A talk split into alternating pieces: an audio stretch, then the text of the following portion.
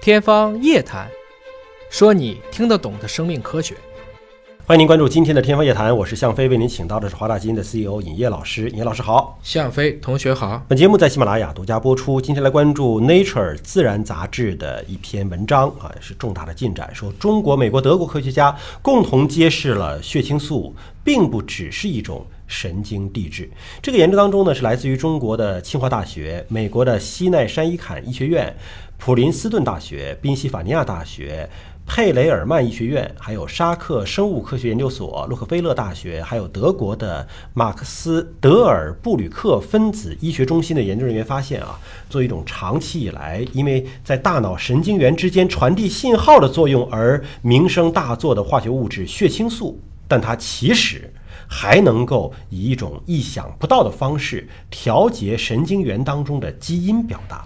它不仅仅在传递信号，还调节了人类的基因表达。这个就有点不太听得明白了啊！这个请尹老师给我们分析解读一下。就等于说你以前是学过这个催化剂的吧？嗯，还记得催化剂吗？对，什么叫催化剂？就是促进化学反应的，但在反应前后质量并不发生改变。对，这是大家以前认为的血清素或者叫神经递质的啊它作就用。只是传递信号。今天发现它不光催化反应，它本身还参与反应。哦，还能够导致基因表达发生改变，对而且是神经元当中的基因表达发生改变，对我想不到神经元的表达改变能改成什么样子。其实说白了，神经元的表达改变还是重新回归激素。嗯，也就是说，血清素是一种人体内很重要的神经递质，它还有一个名字叫五羟色胺。嗯，哦你就知道它跟多巴胺它们都是一个体系内的啊。五羟色胺，这我知道是一种抑郁症的药物啊。本身我们所有治抑郁症的药物都是在给你吃各种各样的神经递质。哦，它这个递啊是传递的递，啊对实际上就是神经当中传递信息的一种物质，没错对吧？所以叫神经递质。嗯它属于化学物质啊。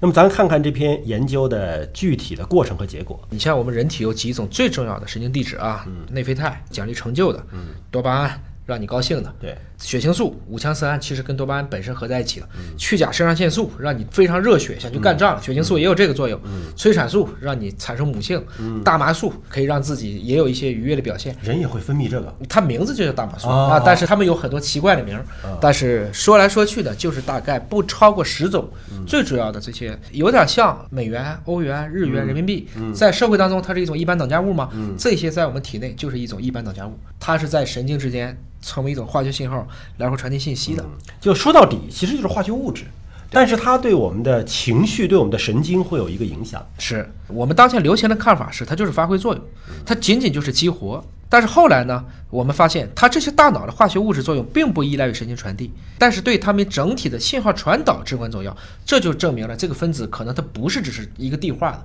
它参与了本身的一个传导过程。它其实是围绕着 DNA 如何形成每个人的生物图谱展开。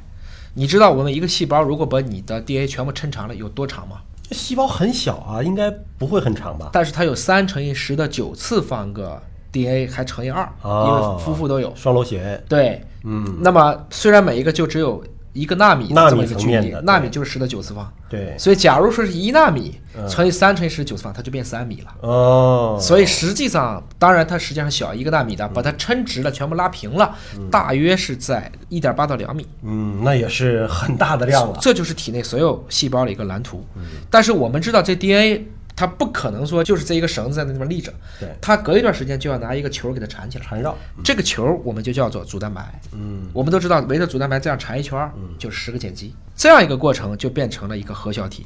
所以，当特定的一些基因被 DNA 紧密的缠绕在组蛋白的线轴内，就等于说我把这个基因全缠死了，嗯它能表达吗？就毛线球的芯儿，哎抽不出来。它不能表达，因为这个时候它是聚合酶切不进去对，它不能变成 mRNA 往外去传递，让它表达蛋白质。所以，当你把这个 DNA 解开的时候，它就可能会产生复制，变成 mRNA，让蛋白质工作。这就是我们正常 DNA 工作的一个标志。血清素，大家以前认为这反正就是一种传递信号的化学物质，主要是调节情绪的，神经递质，神经递质嘛，控制你的神经的感受的。选择性血清素再摄取抑制剂，实际上是可以改变大脑的血清素含量，从而改变情绪的。你刚才说的治疗这些抑郁症的，对很多就是用这样的一些化学药物来做的。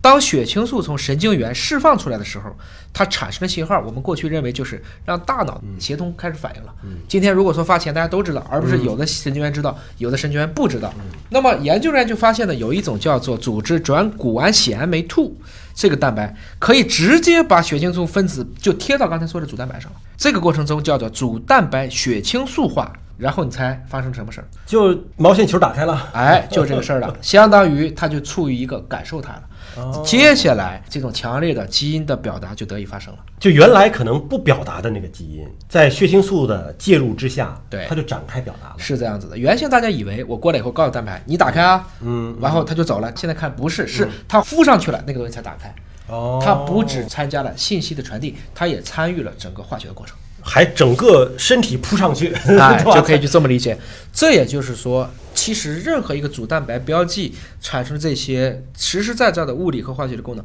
都可能会成为我们未来治疗诊断一个新的靶点和标记。嗯，这个其实就是科学家发现的一些让人兴奋的问题啊，就是它除了传递信号，它同时还在情绪调节当中发挥作用，同时还更好的能够对于药物治疗抑郁症和其他的情绪障碍可能会有一些新的作用，没错对吧？呃，那我们也是希望对这种脑科学的研究，包括呃对我们的神经元会影响到的这些化学元素的更加清晰的研究，未来包括在抑郁症在内的一些对神经系统疾病能够得到一个更好的治疗。所以你会发现呢，我们教科书就越来改的越多了。一会儿神经元又能再生了，一会儿神经递质它还能直接参与调节，而不只是一个送信儿的。嗯，这就是说，生命科学的这种进步和发展的速度是远超过我们所有人的想象。是不是我们现在学的这个生物课本，其实很多已经是错的了？学的就是错的，学的 学的就是是。所以我当生物老师，我虽然也给大家这么讲，第一句话，嗯，生命科学当中唯一不例外的就是例外。感谢您关注今天的节目，下期同一时间我们再会。